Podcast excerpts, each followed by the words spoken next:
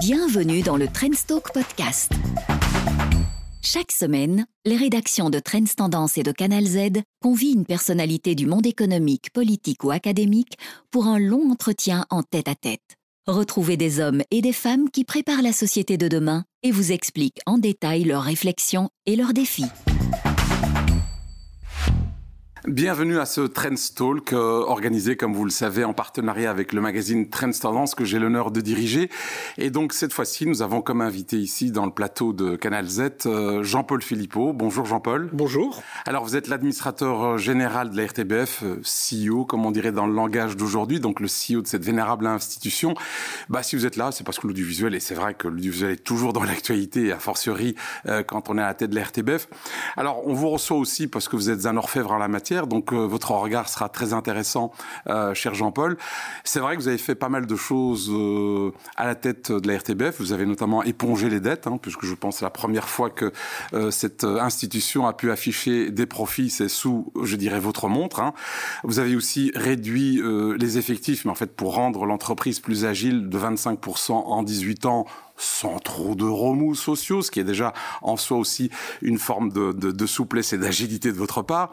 Vous avez réussi euh, plutôt très bien même le virage du numérique à travers notamment euh, bah, Ovio que tout le monde connaît, nos téléspectateurs connaissent aussi, et vous avez réussi aussi à maintenir, et ça c'est pas non plus euh, un mince exploit, je dirais le leadership de RTBF, que ce soit en termes de radio ou de télé, et c'est vrai que votre réputation, euh, c'est pas du tout pour euh, faire de la flagornerie, à, à, dépasser les frontières de la Belgique, puisqu'on vous a écouté, on, vous a sollicité, on a sollicité votre avis dans plusieurs pays à l'étranger, donc pour voir comment vous avez fait euh, euh cette réforme de la RTBF pendant les années de les, trois mandats que vous avez eus. Et puis on vous a même auditionné au Parlement français et vous avez été même pressenti dans les tout tout tout derniers candidats pour diriger France Télévisions. Et donc on a le plaisir de vous accueillir aujourd'hui. Alors c'est vrai que les téléspectateurs en, en quand quand j'en rencontre quelques-uns, euh, ont l'impression que pour les médias, que ce soit la presse écrite que je représente ou l'audiovisuel que vous vous représentez, bah, que cette année 2020, évidemment, est une année euh, assez catastrophique à cause du Covid, mais tout le monde pense que les audiences, ça fait tout. Or, c'est pas votre cas. Je crois que c'est la première année, et cette année aussi, 2021, où votre institution, malheureusement, va terminer avec une perte. C'est uniquement à cause du Covid? Alors c'est, alors c'est à cause du Covid et de la réaction que nous avons eue. Euh, pour euh, nos téléspectateurs, euh, le Covid c'est 14% de chute de nos revenus publicitaires en 2020. Ce sera encore en 2021 probablement entre 5 et 6 ou 7% de recul par rapport à l'année 2019. En millions d'euros, ça fait quoi? On parlait de 5 millions d'euros à un moment donné? Non, non, on est à plus de 10 millions d'euros de, oui, on est à plus de 10 millions d'euros de, de, de, de perte de revenus en, en, en 2020. Euh, on, est euh, euh, aussi alors euh, une perte qui est liée à la politique que nous avons adoptée en 2020. En fait, on a choisi d'adopter une politique contre-cyclique. contre-cyclique dans deux sens. D'abord, bah, par rapport à d'autres acteurs du marché média, on a décidé de ne pas réduire nos coûts de grille de continuer à investir parce que le public était très en recherche et en demande. Face à l'écran. Donc on a investi dans nos grilles. On a investi d'autant plus dans nos grilles qu'on s'est fait quelque part déshabillé de notre proposition éditoriale de l'été, puisqu'on devait avoir un euro au mois de juin, on devait avoir un Tour de France, on devait avoir Roland Garros, on devait avoir des Jeux Olympiques. Tout ça a disparu. Il a fallu remplir des heures et des dizaines et des centaines d'heures de programme. Et on a décidé de le faire, et c'est l'autre volet de cette approche contre-cyclique, en soutenant les secteurs qui étaient à l'arrêt. Euh, secteur de la culture, mais aussi tout le secteur de la production audiovisuelle, des métiers techniques, les secteurs de l'ORECA, du tourisme, euh, et nous avons lancé dans le courant du printemps 2020 un plan qu'on a baptisé Restart, 13 millions d'euros que nous avons décidé d'investir à un moment où bah, d'autres étaient dans une politique plutôt d'économie, de contraction de leurs investissements. Ces 13 millions ont été dépensés. Ils ont été dépensés à 100% au bénéfice de ces secteurs culturels de la production audiovisuelle qui étaient à l'arrêt. Et donc on a modestement soutenu un secteur en lui permettant d'exister aussi au travers de nos écrans, de nos radios, de nos plateformes. Euh, on a fait travailler et on a produit et partagé euh, euh, les, créations d'artistes, de producteurs, de chanteurs, de troupes de théâtre tout au long de l'été, de l'automne et de l'hiver. Alors, Jean-Paul Philippot, vous êtes euh, ingénieur commercial Solvay de formation. Vous êtes le premier, j'allais dire, euh, sans voilà, non saltimbanque, si je puis dire, euh, donc un non littéraire à être à la tête de cette institution. Et grâce à vous, donc effectivement, il n'y a plus les pertes. On a pas, on, l'a évoqué tout à l'heure.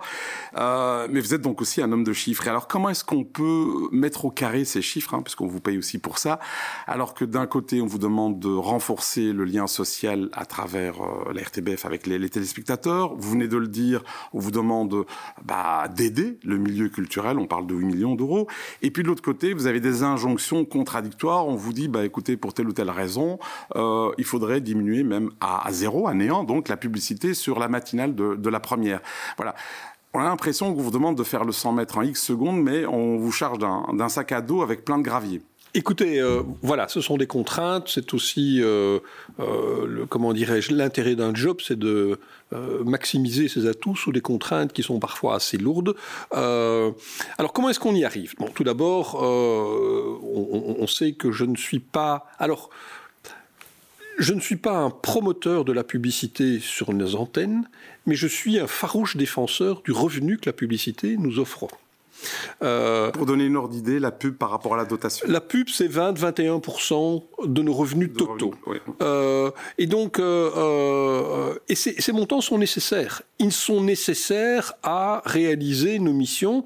Et ces missions, on y reviendra peut-être un peu plus tard, elles sont d'autant plus importantes en 2021 que tout le secteur audiovisuel est en bouleversement profond et qu'avoir des acteurs locaux pour informer, mais également pour définir dans tous les codes de la culture locale, c'est essentiel à l'exercice de la démocratie, au développement, à la promotion de tous les talents, tous les entrepreneurs et euh, au lien social dans une société qui pourrait euh, voler en éclats. Donc il y a là vraiment une mission qui est une mission importante et une contribution nette à la société. Comment est-ce qu'on arrive à ça? Ben, D'abord en défendant bec et ongle la dotation et en argumentant les raisons pour lesquelles il est nécessaire et utile d'investir dans un audiovisuel local avec des deniers publics, en faisant œuvre de recherche d'efficience.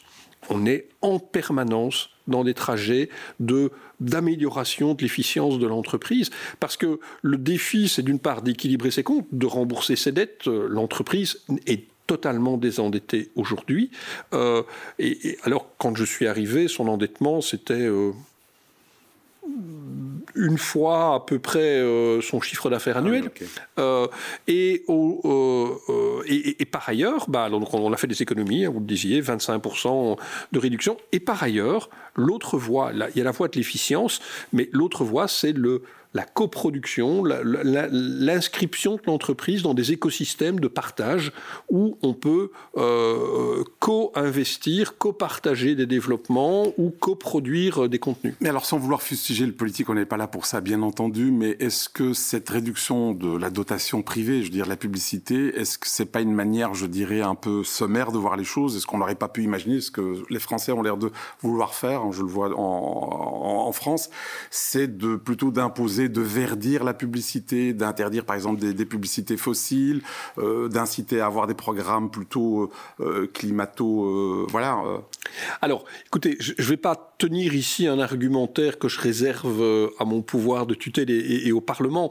je pense que c'est le champ du Parlement que de décider de la manière dont il finance son audiovisuel public. ce que moi je démontre et que nous démontrons les 1900 collaboratrices et collaborateurs de l'entreprise, c'est deux choses. Un, l'argent investi est un argent utilisé de manière euh, efficiente. Il n'y a pas de gaspillage.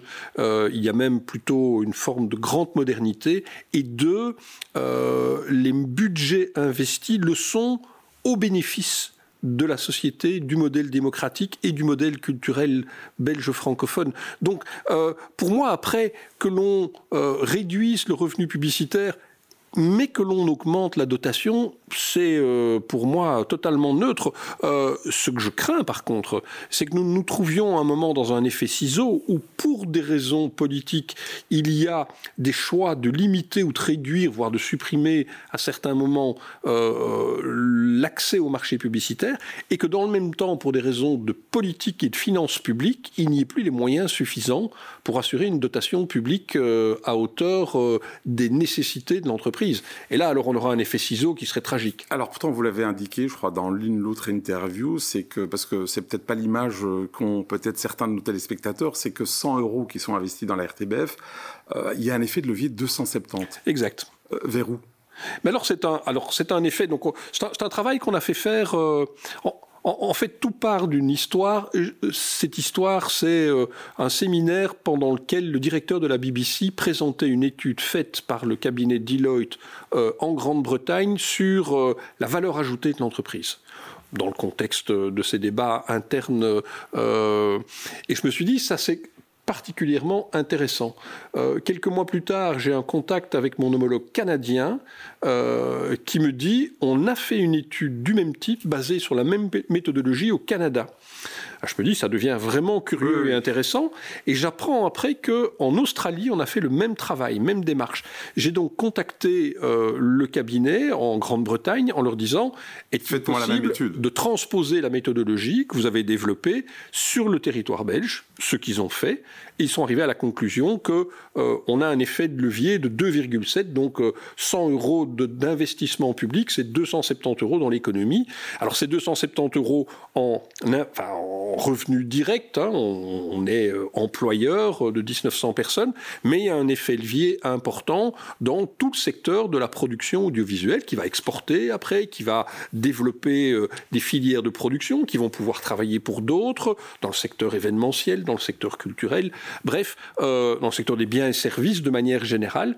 Donc, c'est un éclairage. Il n'est pas suffisant à justifier euh, notre existence, mais il témoigne en tout cas de l'importance du secteur dans l'économie générale, euh, l'audiovisuel euh, au, sens plus large du terme. Les industries culturelles et créatives en Europe, c'est huit fois plus d'emplois que le secteur des télécoms c'est deux fois la valeur ajoutée du secteur pharmaceutique. Donc, On s'en est rendu compte avec le confinement, effectivement aussi. Hein. Notamment, oui, oui, oui. Alors, parlons de cet écosystème, mais avec, euh, je dirais, un exemple extrêmement positif, puisqu'il vous concerne ainsi que votre staff, et y compris évidemment les invités qui viendront à la RTBF, c'est votre futur siège social qui va être magnifique, qui est à quelques encablures du siège actuel. Alors, au-delà simplement d'un nouveau bâtiment, comme on peut en voir fleurir d'autres ailleurs. Euh, vous parlez de, plus qu'un bâtiment, c'est carrément un écosystème qui va se créer. Oui, alors c'est vraiment pour nous un, changement de paradigme. Euh, changement de paradigme dans plusieurs dimensions. Première dimension, ce sera un bâtiment qui sera transparent et ouvert on veut que notre bâtiment incarne nos ah, dans tous les sens du terme, vraiment euh, du verre partout. Du verre partout et un accès aisé au public, y compris dans certaines zones où le public pourra déambuler, prendre un verre, peut-être rencontrer ou parler avec un journaliste qui est en train de prendre un café. Euh, et il donnera, il donnera euh, sur une place qui sera une place ouverte au public aussi, on sort du modèle architecture un peu euh, post-soviétique où euh, il n'y a pas d'entrée et il faut montrer patte blanche si on veut faire un mètre dans la propriété. Deuxième changement de paradigme, c'est sa superficie. Il va être euh, plus de moitié plus petit que le bâtiment actuel. troisième changement de paradigme, les technologies de production seront des technologies rigoureusement multimédia et multiplateformes. Fini le studio de la radio, le studio de la télé et des technologies propriétaires. Dernier changement de paradigme, c'est un outil qui est conçu pour que euh, on puisse travailler en son sein avec des collaborations extérieures. Je pense que le modèle de demain, ce sera un modèle où l'entreprise RTBF continuera à avoir une existence propre, mais elle sera inscrite dans un modèle de collaboration avec euh, euh, des sociétés technologiques, avec euh, peut-être des acteurs éditoriaux, créatifs, qui trouveront dans notre bâtiment les infrastructures et les espaces pour venir bosser également. Alors en préparant cette émission, vous m'avez dit à un moment donné que vous ne croyez pas trop, alors j'exagère évidemment, à l'avenir des studios. C'est vrai que de nouveau pour le téléspectateur et même pour moi, pour moi un studio c'est important, c'est ce qui représente la télé et vous semblez dire c'est pas nécessairement l'avenir. Pourquoi?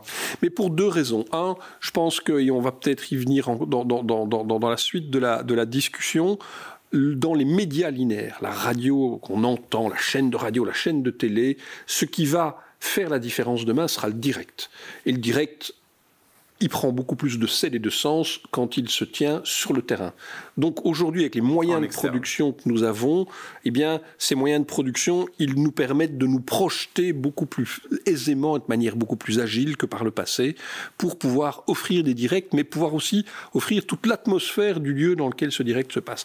Deuxièmement, le studio, qui était un objet extrêmement contraint par la technologie, aujourd'hui s'affranchit de toutes les technologies. On a des studios avec des décors virtuels, avec euh, de la réalité augmentée, enfin inscrite numériquement dans l'image, mais on a enfin des studios qui ne sont plus asservis à un média. Le studio peut être euh, studio de radio, studio de télé, lieu de production de podcast, euh, et puis enfin on a n'importe quel espace correctement éclairé et ventilé qui demain devient un lieu dans lequel on peut faire un Facebook Live, on peut animer un débat sur Twitch ou monter une petite vidéo pour TikTok. Alors, euh, vous l'avez dit, enfin, la, télé a encore un, bel avenir. On voit que la télé de papa, la fameuse télé linéaire, euh, n'est pas morte, mais vous semblez dire que plus que le renouveau de la télé, c'est surtout l'accélération du numérique auquel on assiste aujourd'hui. Oui, je pense que on le constate en 2020. Donc, euh, en, 2020, on a eu quelques moments, surtout avril-mai, il y a un an où il y a eu un, un surcroît de consommation télévisuelle. Mais quand on regarde le bilan de l'année, il y a moins de Belges qui ont regardé la télé en 2020 qu'en 2019 ou en 2018. quand ils l'ont regardé, ils l'ont regardé plus longtemps. Mais au total, il y en a moins. Par contre, il y a une croissance excessivement importante en 2020 de la consommation sur les plateformes numériques. Les nôtres, vous avez cité Ovio, nos sites Internet, les sites Internet de la presse écrite également, euh, ou des plateformes internationales, YouTube, Netflix, Disney qui s'invitent maintenant. Et donc, c'est cette accélération de la consommation numérique, l'accélération de l'usage multiforme des voies d'accès à la consommation de contenu audiovisuel qui marquera l'année 2020. En ce sens, c'est une année qui offre et qui ouvre des perspectives formidables. À nous de les saisir maintenant. C'est une année de basculement très clairement. Alors euh, justement, on en revient. Cette audience, faut quelque part la mesurer. Et vous semblez dire, en tout cas, vous fustigez régulièrement le CIM, donc cet institut, je le dis pour nos téléspectateurs, qui mesure les audiences, que ce soit de la presse écrite ou de l'audiovisuel pourquoi vous en avez fait votre tête de turc le Je n'ai pas fait ma tête de turc. Disons que je suis consterné euh, de euh, l'inadéquation des outils de mesure dans notre métier aux réalités. Alors, euh, trois raisons à cela. La première, on mesure les audiences par médias. Donc il y a de l'audience de radio, il y a de l'audience de télé. Les méthodologies sont différentes. On ne mesure pas la consommation de l'utilisateur. Donc dans un monde où euh, on ramène tout euh, bah, à la personne et à l'utilisateur, ici, on mesure chaque audience. On ne sait pas les additionner. Donc moi, j'ai un outil qui me dit quelle est l'audience de la télé, j'ai un autre outil qui me dit, pas toujours, quelle est l'audience de la radio, mais je ne sais pas dire si Monsieur X mesuré en radio est le même Monsieur X mesuré en télé. Première ineptie. Deuxième grande incongruité dans le monde numérique. Google et Facebook, qui sont mais ultra dominants euh, de l'activité numérique, eh bien, les seules mesures d'audience, ce sont les leurs. C'est comme si vous allez chez votre boucher et qui vous dit, bah écoutez, c'est pas la balance qui va vous dire ce que, va vous, ce, ce que je vous pose, c'est moi. Voilà. Ça n'existe nulle part et dans aucun autre métier. Mais dans notre métier, on accepte que ce soit le fournisseur qui fixe les règles, l'outil de mesure et le chiffre. Alors, il n'y a pas, pas inéluctable. Là, il y a eu une annonce cette semaine aux Pays-Bas, suite d'ailleurs à un mouvement d'humeur des acteurs euh, du marché, donc les, distributeurs, les chaînes, certaines plateformes locales. Il y a un nouvel outil de mesure absolument multiplateforme qui voit le jour et qui ne mesure plus la consommation d'un média, mais les usages du public. Alors revenons toujours à, ou restons plutôt sur cette télé de demain. On en a beaucoup parlé, c'est le numérique évidemment euh, qui va être en, priorité. Mais parlons du JT. Le JT, ça a toujours été la colonne vertébrale d'une chaîne d'information, euh, voilà, digne de ce nom. On a vu récemment chez vous, mais pas que chez vous, euh, aussi à l'étranger, qu'il n'y a plus de JT du soir. Je rappelle pour les téléspectateurs plus plus âgés qu'à l'époque il y avait des journaux à 23 heures et mm. puis ça se terminait par une mire avec euh, la Brabançonne mm. en, je dirais, en fond sonore. Hein, voilà, ça remonte déjà. Oui, mais bon, voilà, il y en a quelques-uns. Aujourd'hui, bon, bah exit les JT du soir, mais est-ce qu'on peut imaginer aussi euh, exit demain ou après-demain le JT de 19h ou 19h30 je n'enterre pas la télévision, je n'enterre pas la radio linéaire. Je le disais tout à l'heure, euh, le futur, ce sera du direct. Je pense qu'il y a lieu et qu'il y a place pendant longtemps encore. Hein, ne, soyons pas euh, euh, futurologues, mais pendant longtemps encore, il y a place pour des rendez-vous d'information en télévision et en radio, en direct, à un moment de grande audience. Donc il y a une place certaine pour le journal télévisé ou l'évolution du journal télévisé. Maintenant, la fonction du journal télévisé ou des, bulletins d'information radio, elle a fortement évolué. Euh, avant-hier, euh, au XXe siècle, en ouvrant le journal télévisé, bien souvent, on découvrait l'actualité de la journée. Aujourd'hui, ce n'est plus le cas. L'actualité de la journée, nous la connaissons. Déjà. Ce qu'on veut avoir, c'est à nouveau de l'immersion sur le lieu où elle s'est produite, le direct. Et si vous l'avez observé, ces dernières années, on a multiplié les rendez-vous en direct dans nos rendez-vous d'information, et on va continuer à le faire. C'est de l'explication, expliquer ce qu'il y a derrière l'actualité, c'est donc bien le décryptage.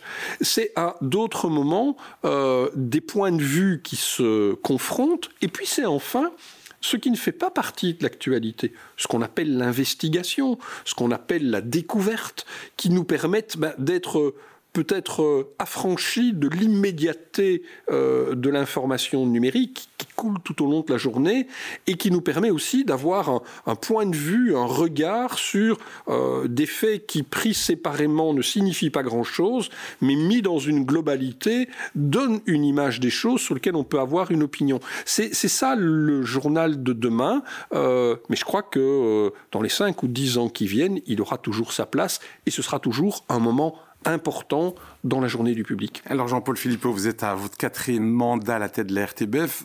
J'imagine que vous avez plusieurs bébés dont vous êtes fiers, mais un particulièrement, c'est Ovio. Hein. On va en parler dans quelques secondes.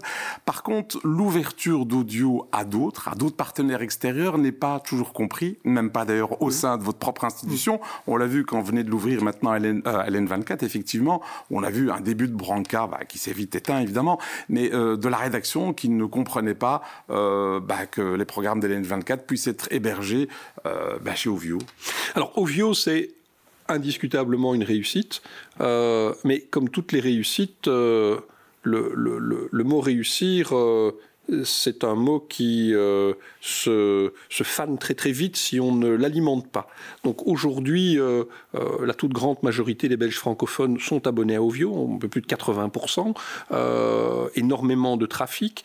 mais les, les, les perspectives d'Ovio pour demain, c'est une ambition. L'ambition, c'est d'être la plateforme locale face à des plateformes internationales. Non pas qui vont remplacer ou concurrencer ces plateformes internationales, mais qui vont les compléter, être euh, l'outil indispensable quand on vit ou quand on s'intéresse à la Belgique francophone.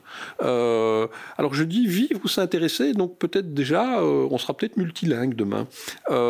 mais c'est aussi un outil qui simplifie la vie de l'utilisateur. Euh, l'utilisateur, il a 36 applications sur son smartphone, l'écran il n'est pas très grand, il va pas grandir comme ça. On a essayé, et on, voit bien que... Et, donc avoir l'application Ovio sur les smartphones de toutes celles et ceux qui vivent ou s'intéressent à la Belgique francophone, ça c'est le défi. Et donc, faut pas être présomptueux, la RTBF, ça apporte énormément de contenu dans une diversité euh, de dimensions éditoriales, mais ça ne suffit pas. Et donc, euh, c'est Ovio RTBF, mais Ovio également opérateur, agrégateur d'autres contenus qui enrichissent cette perception de la, diversité des réalités belges francophones.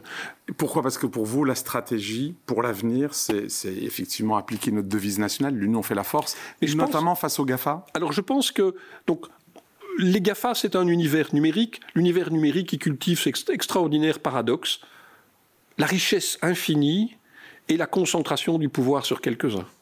L'énorme diversité et l'oligopolisme au niveau mondial, invraisemblable. Mmh.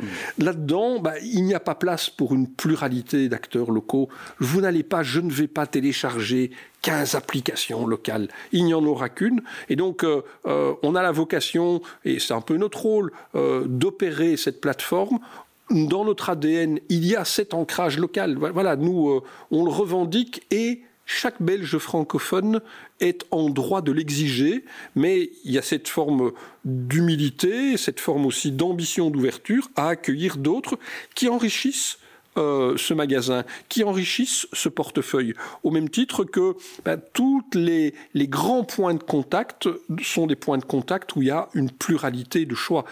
Donc et cet ancrage local, c'est ce qui explique ou expliquerait le, fait que vous essayez d'avoir de très bons contacts, de renforcer même ces contacts avec, par exemple, la presse régionale? Mais écoutez, je crois que c'est indispensable. Euh, à l'échelle du monde, il faut une loupe pour nous trouver. Mmh. Euh, et donc, euh, on peut être très crédible et très fort dans sa communauté. on ne doit pas oublier qu'aujourd'hui, nos concurrents, ils sont mille fois plus puissants que nous. Et donc, créer des écosystèmes, se renforcer, collaborer ensemble, c'est euh, faire deux fois œuvre utile. La première, en se concentrant, c'est avoir une voix plus puissante, avoir une amplification, et donc exister dans ce monde où euh, les plus puissants emportent généralement l'ensemble du trafic, mais c'est aussi en s'enrichissant les uns les autres dans une communauté qui génère peu de moyens au bout du compte pour euh, la production de, de contenus originaux, c'est avoir des contenus plus riches, plus diversifiés, qui couvrent mieux l'actualité et l'information locale, amplifie plus les projets des investisseurs, des créateurs, des entrepreneurs et sont les ambassadeurs plus puissants et plus pluralistes de tous les créateurs, de toutes les cultures qui fondent les spécificités de la Belgique francophone. Alors, dans l'actualité récente, il y a aussi, bah, on va parler de vos concurrents un petit peu quand même, euh, pas que les GAFA, un concurrent un peu plus direct, plus local aussi, c'est RTL Belgique qui, est à vendre, en tout cas par son actionnaire allemand. Vous en pensez quoi? Vous allez me dire, c'est peut-être délicat en tant que RTBF de parler d'un concurrent, mais fatalitas euh, ou au contraire danger de pluralité Qu'est-ce que vous en pensez de, cette vente euh? mais écoutez, moi, un, donc euh, c'est évidemment un point qui, nous concerne, qui concerne en fait tout le secteur euh, euh, média et, même des industries créatives euh, francophones belges, parce que c'est un acteur structurant. Bah, tout d'abord, moi, je vais prendre les propos de, du CEO du groupe, Thomas Rab, hein, du groupe RTL, qui dit l'heure est à la concentration. L'heure est à avoir des ancrages très puissants ou à vendre et c'est la décision qu'il prend. Il se concentre en Allemagne et il a la volonté de devenir l'acteur absolument dominant au niveau allemand. Il lorgne d'ailleurs le, numéro 2 du marché, hein, ProSieben, et il se déleste en Hollande, en Belgique et en France, où il a des activités importantes qu'il n'estime pas être structurantes et suffisamment structurantes. Alors ça laisse euh, euh, évidemment des questions quant au futur, mais euh, et, moi je ne suis pas, on n'est pas actionnaire, on n'a pas nous à nous mêler de, des choix d'actionnariat. Je constate simplement, comme dans d'autres secteurs, que lorsque l'actionnaire n'est pas belge, eh bien les décisions ne sont pas prises dans l'intérêt belge. Hein, nous l'avons vu, on le voit. On l'a vu pour Caterpillar aussi. Euh. On l'a vu pour euh, Bruxelles Airlines. Bruxelles Airlines. Hein, avec à peu près le même modèle, une entreprise filiale d'un groupe allemand. D'où l'importance de l'ancrage local. D'où l'importance. Même une banque comme Belfius. D'où l'importance. Belfius qui fait la démonstration au contraire. d'où l'importance des ancrages, d'où l'importance de centres de décision et d'actionnaires stables au niveau local. Ici, il y a des questions de pluralisme, il y a des questions d'investissement dans le tissu local, c'est-à-dire aussi bah, cette capacité à faire tourner des boîtes de production. Euh, euh, la production audiovisuelle, c'est un des premiers secteurs d'exportation américains. C'est un des premiers secteurs euh, d'exportation en Grande-Bretagne.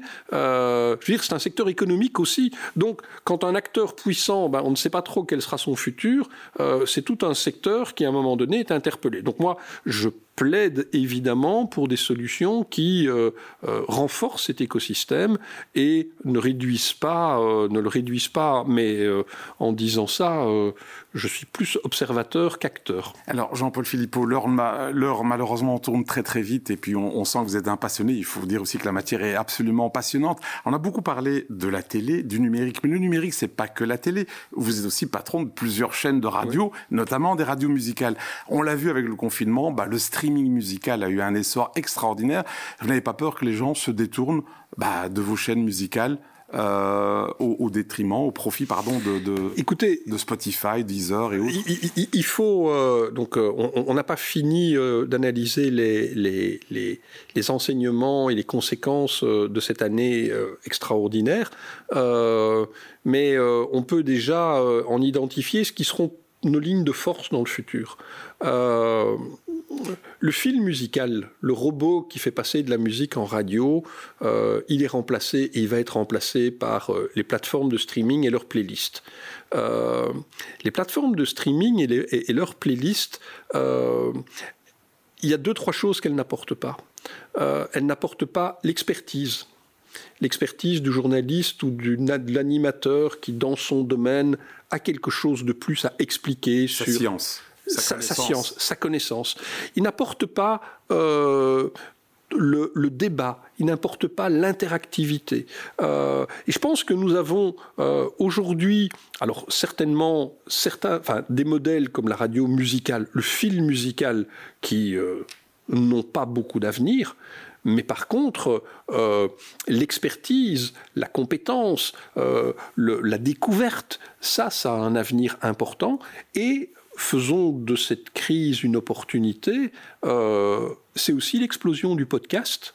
Et le podcast, c'est quelque part la radio linéaire quand je veux et où je veux. Mais le podcast, ce n'est pas le streaming, ce n'est pas une playlist avec quatre morceaux. C'est un homme, une femme qui explique, qui partage. Ce sont euh, deux personnalités qui débattent. Euh, c'est quelqu'un qui nous fait voyager. Toute expertise que nous avons à la RTBF, on a euh, des radios qui sont portées par euh, des femmes et des hommes qui ont une âme et qui inspirent. Euh, la première, dont vous êtes un des chroniqueurs classique 21, dont vous êtes un des chroniqueurs musique 3. mais typique aujourd'hui, c'est pas c'est pas les disques de la playlist qui va faire la différence. c'est l'expertise sur bah, les débats, les les, les, les, les échanges. Tarmac, c'est le stand-up de jeunes euh, euh, acteurs de musique urbaine. C'est dans les jours qui viennent des émissions sur Twitch pour faire parler des jeunes. C'est cette valeur ajoutée-là. Donc en fait, quelque part, l'intelligence humaine. toujours sa place. Elle a sa place. Et aujourd'hui, en radio, dans le domaine du son, elle a également son, son, son, wagon. Ce wagon, ça s'appelle le podcast. On va donc investir euh, largement euh, ce, cette autre manière de faire de la radio dans les mois et les années qui viennent. Merci Jean-Paul Philippot de nous avoir rappelé l'importance de l'humain dans un monde de plus en plus numérisé. Merci pour votre temps et surtout pour votre passion et votre expertise. Et moi, je vous retrouve la semaine prochaine avec un autre Trendstalk, avec un autre invité de prestige. Merci mille fois.